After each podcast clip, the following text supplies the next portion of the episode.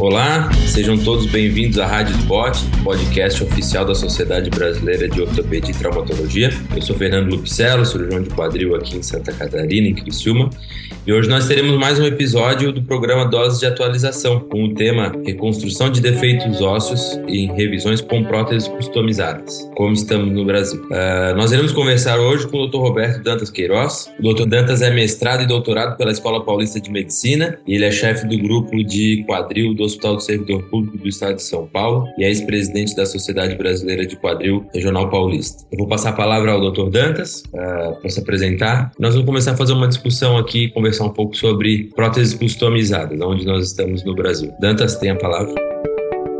Prazer, Fernando. Prazer toda a sociedade brasileira de ortopedia e traumatologia. É um prazer estar aqui mais uma vez no podcast. É, é uma coisa que assim está pegando cada vez mais volume no mundo inteiro. As próteses customizadas elas têm ganhado muito espaço no mundo inteiro. E eu acredito que no futuro, talvez até breve, a gente tem a prótese customizada para a grande maioria dos pacientes. Eu acho que a gente vai chegar num ponto que a gente vai fazer uma tomografia do paciente e vai fazer uma prótese até primária customizada. É lógico que hoje em dia isso é inviável, é muito caro, mas já está se fazendo isso em alguns casos. Por exemplo, o caso do joelho já tem isso. É lógico que aqui no Brasil a gente está focando muito mais nas revisões, porque realmente tem uma dificuldade muito grande para a gente conseguir enxerto e tudo mais. Ô Dantas, isso era uma pergunta que eu havia selecionado para te fazer, então vou tentar explorar ela um pouquinho aqui. É, nós sabemos que hoje, quando nós falamos de próteses customizadas ah, no quadril, nós estamos falando de próteses acetabulares, né? O grande desafio da revisão é fazer a reconstrução, o reparo do, da perda de estoque ósseo acetabular. Uh, eu queria te perguntar isso. Tu achas que há uma tendência, então, a, no futuro, assim como está vindo a cirurgia robótica, assim como está vindo a impressão 3D, nós fazermos próteses personalizadas, a gente passar a usar em todos os pacientes uma prótese que é específica e desenvolvida para aquele paciente? Eu acredito que sim, porque por mais que a gente tenha uma grande variedade hoje em dia de próteses, tem casos que tem uma anatomia diferente. Eu acho que isso vai facilitar muito o cirurgião, porque você, a partir do momento que você faz uma prótese customizada, você já está fazendo um belo de um planejamento para aquela cirurgia. Você já está prevendo todas as alterações anatômicas e você vai já compensar com esse implante já próprio para esse paciente. Então você já vai ter uma angulação já para aquele paciente, você já vai ter o tamanho já que você previamente já viu. Eu acho que já vai ajudar muito, sim.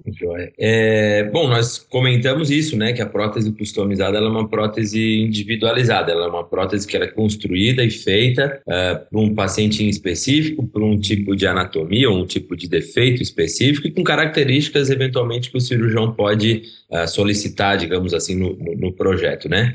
Eu queria saber de ti, Dantas, é, hoje, na tua realidade aí em São Paulo, para qual é o teu paciente que uh, tu vai eleger para usar uma prótese como essa? Quando que tu deixa de usar implantes é, de revisão habituais, aumentos metálicos, implantes de grande tamanho, para escolher e, e, falar, ah, não, esse caso eu não vou conseguir resolver com meus implantes habituais e agora eu vou querer usar então um implante customizado? Então, é, tem até uma paciente que eu Geralmente são casos de revisões, onde você tem uma perda muito grande do estoque ósseo. Então você não consegue preencher com uma prótese grande, um, a gente fala jumbo, né? É, ou então colocar os espaçadores lá para preencher aquele defeito. Então são casos assim que, por exemplo, teve uma paciente que eu consegui de um lado, era uma revisão, colocar o espaçador, ficou muito bom. E aí, como ela se sentiu bem, ela queria fazer o outro lado. Só que o outro lado, o defeito era gigantesco. Então não tinha como colocar espaçador. O que eu poderia usar seria enxerto, bastante enxerto, e depois colocar a prótese. Mas hoje em dia está muito difícil você conseguir um enxerto também. Então, são casos onde você seleciona, onde tem uma grande perda do estoque ósseo, onde você não consegue preencher só com os espaçadores. Essa, essa colocação que tu fez sobre o enxerto eu acho que é muito importante, porque uh, apesar dos, dos recursos que a gente tem hoje para revisão, uh, que são vastos, né, mas aqueles casos realmente uh, graves, assim, com defeitos ósseos maciços, a gente acaba voltando para aquela premissa do enxerto que nos dá alguma flexibilidade nessa questão do preenchimento, como tu falou.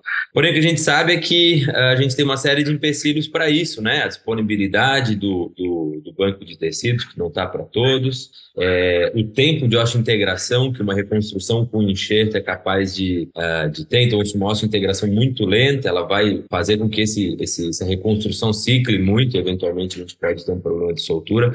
Tu achas que essas próteses customizadas, com bons revestimentos, e tu tens uma capacidade de fixação com parafuso, ou seja, uma estabilidade mais imediata, isso pode ser uma saída razoável para esses casos mais desafiadores, uh, entrar isso no lugar do enxerto ósseo? Eu acredito que sim, porque na verdade a fixação da prótese customizada é tanto pela impactação, pelo parafuso, só que elas são feitas de metal trabeculado. Então isso aí aumenta a osso-integração. Então, o que vai em contato com o osso ali é metal trabeculado. Na verdade, você está fazendo uma impressão 3D de uma prótese de metal trabeculado. Então isso ajuda sim na osso-integração. A ideia é essa. A ideia é que ela tenha uma osso-integração num tempo muito breve, né? A gente, alguns trabalhos falam em torno de três semanas já haver algum grau de osso-integração. Então acho que isso realmente é uma vantagem que a gente tem que usar. A tecnologia está aí para isso, né? Tu comentou, Danta, sobre impressão 3D do implante. Eu queria te perguntar sobre isso. A gente sabe que nós estamos falando aqui de casos extremamente graves, pacientes com múltiplas cirurgias, pacientes onde tu espera uma complicação um pouco maior, o risco de uma complicação, o risco de uma reoperação maior, ou seja, acredito que nesses casos tu tenhas uma, uma estratégia pré-operatória, seja de preparação do paciente, seja de planejamento, um pouco diferente do que as tuas artroplastias habituais, né? Eu queria te perguntar, o que, tu faz de diferente nesse paciente onde tu vai oferecer uma prótese customizada? Tu lança mão de tomografia, tu faz impressão 3D, isso é enviado para fazer essa impressão do implante, como é que tu organiza isso na tua prática? Então, na verdade, não tem nada simples aí. A gente no começo apanhou muito para conseguir isso. Primeiro, que existe uma burocracia muito grande para você conseguir fazer isso. Você tem que ter uma documentação para, junto à Anvisa, liberar esse procedimento. Então, você tem que esperar muito tempo, até para a Anvisa liberar essa documentação. O médico, muitas vezes, que se responsabiliza, assina um termo que está se responsabilizando por esse procedimento, junto com o paciente. Isso tem que ir lá para a Anvisa. O que tem que ir junto também é a tomografia. É imprescindível, não existe impressão 3D sem a tomografia. A tomografia é imprescindível. Só que a tomografia ela tem que ser num método específico. Se você tem um implante já nesse paciente, ou se você não tiver um tratamento dessa imagem da tomografia, você não vai conseguir ver nada. Vai ficar tudo lá cheio de brilho. Então tem que ter um software especial para retirar esse brilho quando você tem implante, para você tratar essa imagem. A gente fala segregar a parte que você quer. Então você tem que retirar ali. E aí, diante disso, você vai fazer uma, um, uma impressão 3D no plástico do, da, da pelve, do local, da bacia que você quer ali, e também do implante que você está querendo colocar. Então você vai ter que estar junto com o engenheiro. Não dá para fazer isso sozinho. Então são várias etapas. Então a documentação, a tomografia no método de com, o software para limpar essa imagem da tomografia, é o tratamento dessa imagem. Aí você vai fazer a impressão 3D da parte que você vai trabalhar da e do implante que você vai desenhar para preencher lá. Então você faz esse desenho. Quando você chega num consenso, olha, eu vou fazer esse implante em duas partes, em três partes, aonde eu vou fixar, você vai estudar isso no modelo que você criou ali, do paciente. Quando você chegar nesse, olha, acho que vai ser melhor fazer isso aqui, vou colocar uma parte ali no, no ilíaco, outro pedaço no, sei lá, no isquio, e aí onde vai ficar o componente acetabular, aí sim que você vai fazer a impressão 3D do implante. A impressão 3D do implante nada mais é do que você fazer uma impressão 3D também numa máquina, lógico, super cara, tem poucas no Brasil, que aí você está fazendo o implante à base de titânio. E aí você faz nesse modelo 1, 2, vê o tamanho, para depois partir para as fases finais do de qualquer prótese. Na, na, verdade, o que a gente fala é que a fabricação do implante é chamada por manufatura aditiva. O que é isso? Você está jogando o pó de titânio para produzir a prótese. Geralmente as próteses são feitas por manufatura por remoção. Você tem um pedaço de titânio e vai comendo aquele pedaço de titânio para fazer o seu implante. Aqui é o contrário, você está adicionando o metal para criar essa impressão 3D. Aí depois você vai fazer a parte normal, que é a metrologia, que é o tamanho, a limpeza, a gravação, a esterilização do implante para você poder ir para a cirurgia. Entendi, entendi. É um processo uh, árduo, né? Dá muito Ainda assim, trabalho. Assim, como toda nova tecnologia, eu acho que a tendência é que isso no futuro uh, evolua de uma forma um pouquinho mais rápida, né? Então, pelo que eu entendi, Dantas, tu participas do processo de confecção dessa prótese customizada, por assim dizer. Isso era uma dúvida que eu tinha. O cirurgião, ele participa dando opiniões, pedindo que seja feita alguma uma modificação. É, esse paciente tem mais osso aqui nessa região anterior do ilíaco, então tu, tu participa ativamente do processo de uh, elaboração do componente, é isso? Com certeza. Você tem que estar junto lá com o engenheiro, é, fazendo as modificações que você quer. Até é importante porque por exemplo, você vai fazer um caso lá que você vai ter que mudar a tua via de acesso. Então, se você está acostumado a fazer uma via lateral, de repente você vai ter que fazer uma via posterior. E você não vai conseguir colocar aquele implante por uma via lateral. O implante vai ficar muito grande às vezes. Então, você às vezes tem que, olha, vou mudar minha via, vou fazer uma via posterior, porque eu vou ter que colocar duas, três peças, uma encaixada na outra. Então, você faz uma peça grande, opa, não dá para entrar não tem como entrar. Então, opa, vamos mudar, vamos dividir essa peça em duas partes, encaixar uma na outra, porque o tamanho às vezes não, comporta aquela peça tão grande assim. É, Ô Dantas, em termos práticos, a gente está falando aqui de como, uh, como está essa, esse assunto hoje no Brasil. Na, na, na, tua prática hoje aí em São Paulo, tu identificou um paciente que uh, você elegeu para fazer um implante customizado. Em média, isso vai levar quanto tempo para esse paciente estar tá podendo ser operado? Esse processo todo? Faz a tomografia, faz a segmentação, define o projeto, imprime a prótese, é, autoriza na Anvisa, esteriliza, vamos operar. Como é que é esse processo aí? Ah, cerca de uns seis meses, mais ou menos. O que a gente tem feito, para dizer a verdade, para você produzir a peça, você tem que ter liberação da Anvisa. Só que para não ficar esperando todo esse tempo, muita gente já vai fazendo algum modelo plástico, não da peça em si, para poder já ir estudando como é que vai ser esse implante. Mas você tem de três a seis meses no mínimo. Tá. Hoje em dia talvez um pouco mais rápido, porque a gente já aprendeu um pouco, mas acho que não, não tem como ser tão rápido. Tá. E uh, a gente não precisa, talvez, citar nomes de companhias, ok? Mas assim, é, hoje tu tens opções no Brasil para isso? Tu tens mais de uma empresa que te possibilita fazer um implante? Tu tens uma opção só? Como é que tem funcionado isso? Há, há empresas nacionais fazendo já isso? Como é que a gente está nesse cenário? Existe sim. Existem empresas nacionais e estrangeiras também. Tem empresa que você pode mandar a tua tomografia para fora, eles fazem lá o desenho e tudo. É lógico que fica um pouco mais difícil de você participar, mas aí talvez por uns defeitos um pouco menores e tudo mais, para você fazer, vamos dizer assim, uma cunha, um espaçador de um tamanho não habitual. Então, isso já existe tanto no Brasil como você pode encaminhar através daqui para uma empresa lá fora do país. E já está tendo umas três ou quatro empresas, pelo menos que eu sei, que já estão fazendo esse trabalho. Não só em São Paulo, fora de São Paulo também. Se não me engano, no Paraná, já tem alguns lugares que já estão fazendo, sim. E esse tempo uh, de que tu me falou aí de seis meses entre projeto e, e, cirurgia, quando tu usa uma empresa nacional, é o, o tempo se mantém? É esse o, o, prazo que... Ou tu consegue abreviar um pouco esse tempo para a cirurgia? Eu acho que hoje a gente talvez consiga abreviar um pouco mais porque a gente já aprendeu esses passos mais básicos. E você estando, lógico, aqui em São Paulo, perto do engenheiro, você vai lá na fábrica fazer com ele o implante. Eu digo fazer o molde, antes de fazer o implante definitivo.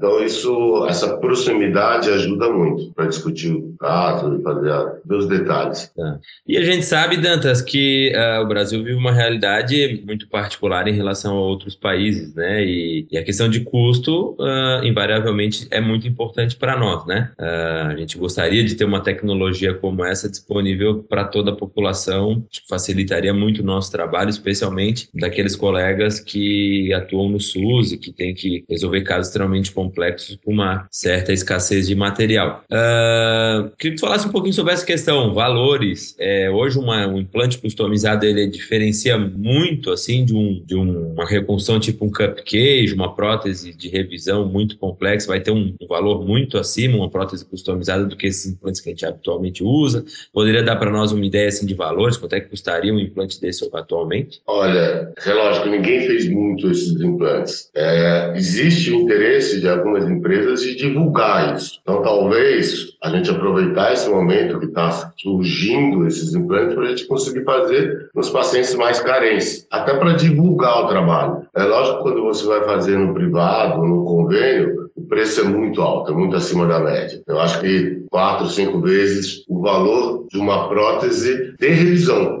Ou seja, é muito caro. Uma prótese revisão de acetábulo que você usa metal trabeculado com espaçador já é caro. Quando você vai customizar, isso chega a ser quatro, cinco vezes esse valor. Então, acho que está inviável ainda. Existe talvez o interesse da empresa de divulgar, mas eu acho que a tendência, né, conforme for aparecendo outras empresas, é que diminua esse custo. Espero isso, né? Porque senão fica totalmente viável, principalmente naqueles pacientes mais carentes, onde tem os defeitos maiores, que estão aguardando há muito, muito tempo fazer uma cirurgia, ninguém quer fazer, ninguém quer colocar a mão, o paciente que já tem convênio, que é particular, ele não vai aguardar todo esse tempo. Então a gente pega muito caso grave no paciente lá do, da rede pública. Né? Sim.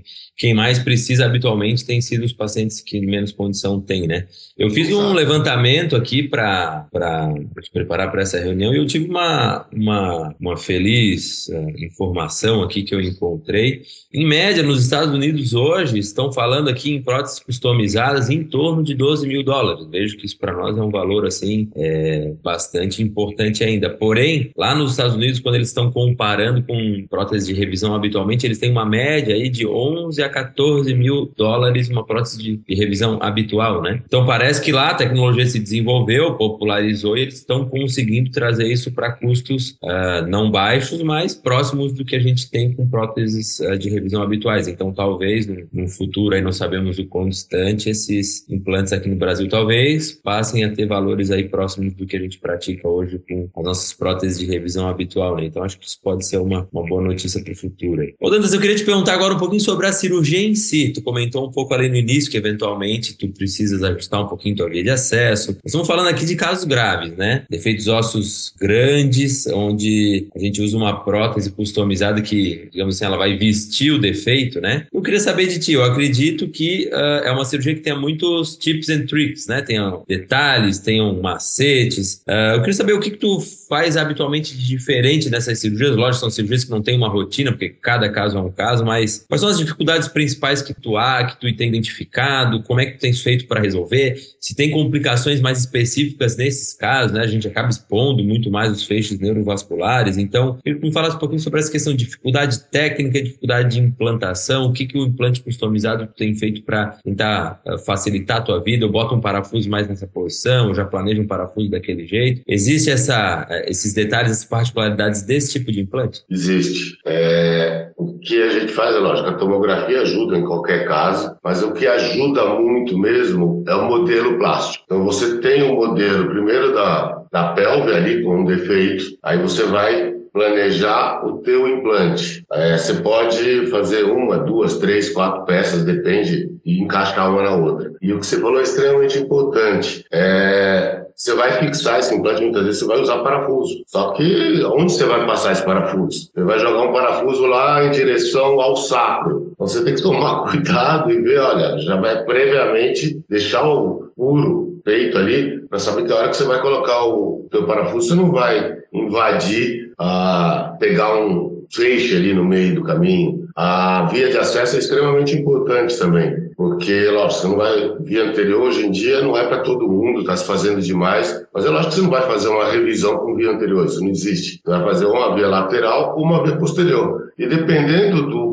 aonde está o defeito, aonde você vai ter que é, trabalhar mais, você vai ter que mudar a sua via. Então, por exemplo, quando você tem uma, uma, uma prótese o paciente já tem uma síntese prévia lá no acetábulo que você vai ter que tirar. Ah, eu estou acostumado a fazer via lateral. Mas se eu fizer via lateral, de repente eu vou chegar lá e vai ter um parafuso, uma placa no meio. É mais ou menos isso. Você vai ter que mudar o teu acesso, estudar, fazer uma via mais extensa, uma via estendida, seja lateral, seja posterior. Então você tem que estar preparado para isso. Você vai ter que abrir mais, muitas vezes você vai correr mais risco. Só que quanto mais você planejar, melhor, lógico, em tudo, né? Você vai diminuir esse teu risco, vai diminuir esse tempo de cirurgia, vai diminuir o sangramento, o risco de infecção, que realmente é maior. Então você não vai chegar lá e deixar um dia de antibiótico. Quando necessário, você vai colocar o dreno, vai segurar mais tempo o antibiótico, muda assim. São, e é lógico, o paciente que tem que estar bem ciente disso, que pode dar certo e pode ser que não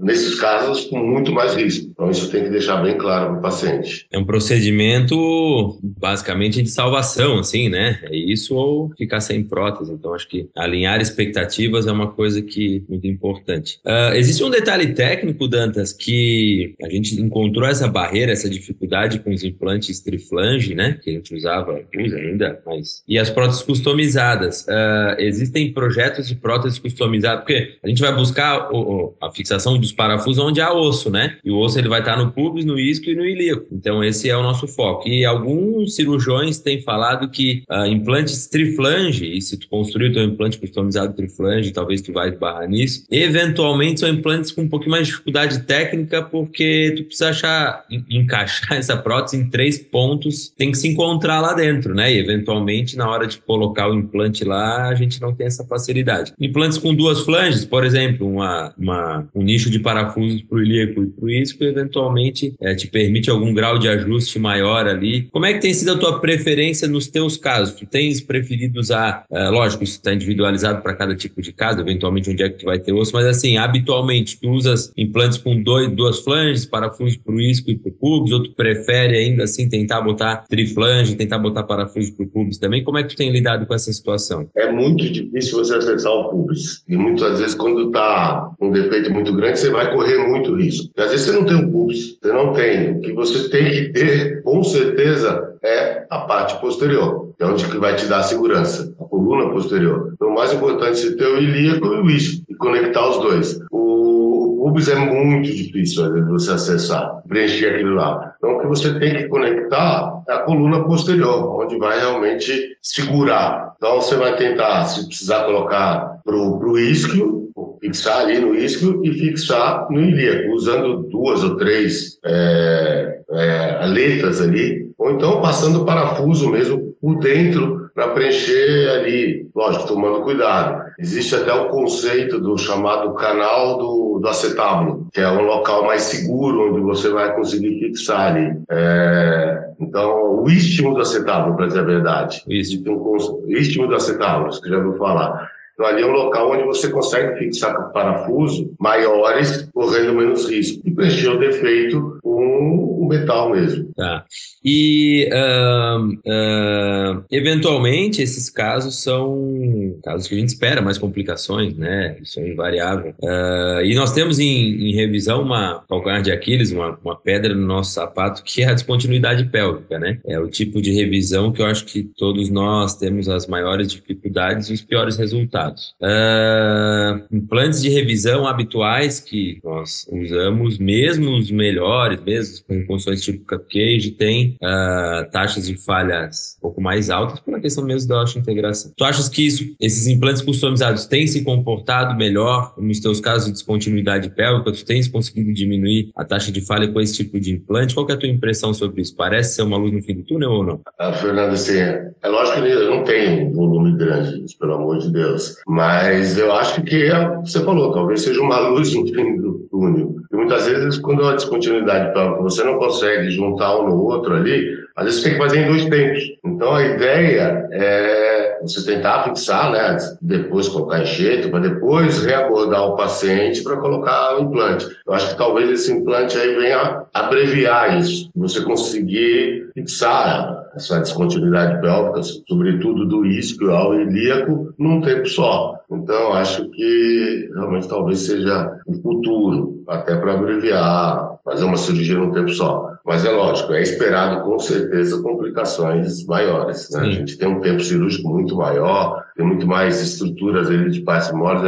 E muitas vezes também uma coisa que você percebe durante a cirurgia, você faz a impressão 3D, o plástico do implante, mas quando você vai colocar ele lá dentro, não é bem assim, porque não encaixa perfeitamente. Você tem que limpar um pouco mais, tem partes moles ali no meio. Então não é um negócio que ah, eu fiz, vou lá e coloco. Vai chegar ali na hora, você vai ter dificuldade de encaixar, de acomodar. De repente é bem complicado. Não parece uma coisa tão robótica, digamos assim. Não, não, não tornou mais fácil, né? Tornou eventualmente mais efetivo ao final, mas tecnicamente acho que é até mais difícil, né? Ah, a margem de trabalho ali ela diminui um pouco, né? O implante foi feito para encaixar de um jeito ali e a gente tem que conseguir esse, esse encaixe. Ô Dantas, e acho que para encerrar eu queria te perguntar sobre instabilidade. Isso é um grande problema que a gente tem nessas revisões maciças aí. Os teus implantes customizados, a gente, a gente consegue uh, usar ele com, por exemplo, uma dupla mobilidade, encaixar uma modularidade ali, tu consegue botar uma constrição, existem recursos para lidar, além do defeito ósseo, com a instabilidade, que é uma, uma principal causa de re-revisão nesses casos aí? Com certeza. É, hoje em dia a gente tem uma tendência, lógico, ainda no Brasil, é um custo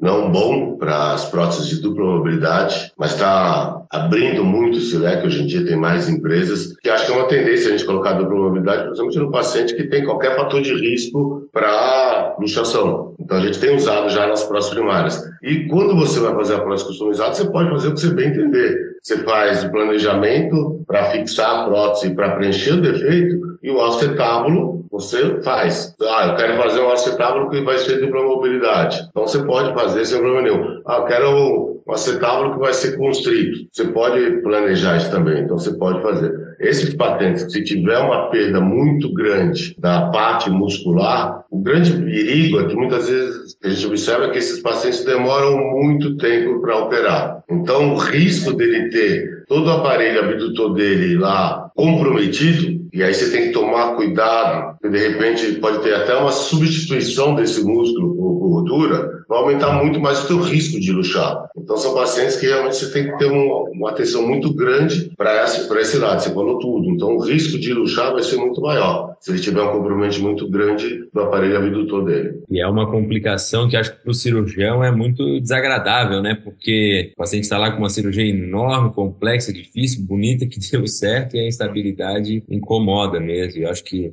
uma, essa versatilidade do implante customizado em usar uma, uma superfície articular de maior construção ou de dupla mobilidade, acho que ajuda bastante. Ô Dantas, eu acho que era isso, eu fiquei bastante contente aí com essa atualização, a missão bem árdua para ti, que é uh, falar e nos esclarecer sobre um tema que, como tu falou, ninguém tem muita experiência ainda, né? No Brasil a gente está começando, engatinhando e acredito que a tua experiência ainda seja uma das maiores do Brasil. Uh, e a impressão que eu tive com que a gente estuda sobre isso e com a tua explanação de hoje é isso, é que eu acho que é um recurso a mais, né? E quem está numa uma batalha árdua, numa guerra é, para lidar com esse tipo de caso, todo um recurso que pode nos dar alguma ajuda, uh, sempre ali a gente prezando riscos e benefícios da, do custo mesmo. Acho que isso ajuda, acho que a gente tem que olhar para isso, tem que usar da tecnologia aquilo que ela pode nos, uh, nos ajudar e, e trabalhar nisso com muita responsabilidade para poder oferecer para os pacientes que mais precisam dessa tecnologia. Então eu queria te agradecer pela teu tempo aí nos falar sobre esse assunto. Queria agradecer a SBOT uh, pelo convite. É, é sempre importante a gente estar tá levando conhecimento uh, e atualização a todos os nossos associados e nesse processo a gente acaba também estudando e se atualizando. Então eu queria te agradecer, queria te desejar aí uma, uma boa resto de semana e te passar a palavra para os agradecimentos finais. Fernando, foi um prazer estar com você, com todo o pessoal da SBOT, realmente é um trabalho muito bom esse da SBOT, eu escuto muita gente, eu mesmo já usei o recurso do podcast, você está no carro, está fazendo uma caminhada, está correndo, você está escutando e está aprendendo, não tem coisa melhor. Ainda mais que, sempre que o clima é muito bom, Fernando, a gente vai se encontrar em breve, nos congressos que a gente se encontra aí toda hora. A nossa sociedade de quadril é muito pujante e tem um clima muito bom. E esse clima também está na Spot. Eu agradeço a todos vocês aí. Vamos ter um bom trabalho aí, vamos trabalhar todo mundo junto, tá bom? Isso aí. Abraço. Você acabou de ouvir mais um episódio da Rádio Spot, podcast oficial da Sociedade Brasileira de Ortopedia e Traumatologia. Todas as edições estão disponíveis no site www www.spot.org.br e também nas principais plataformas de streaming. Nos vemos no próximo episódio. Até lá!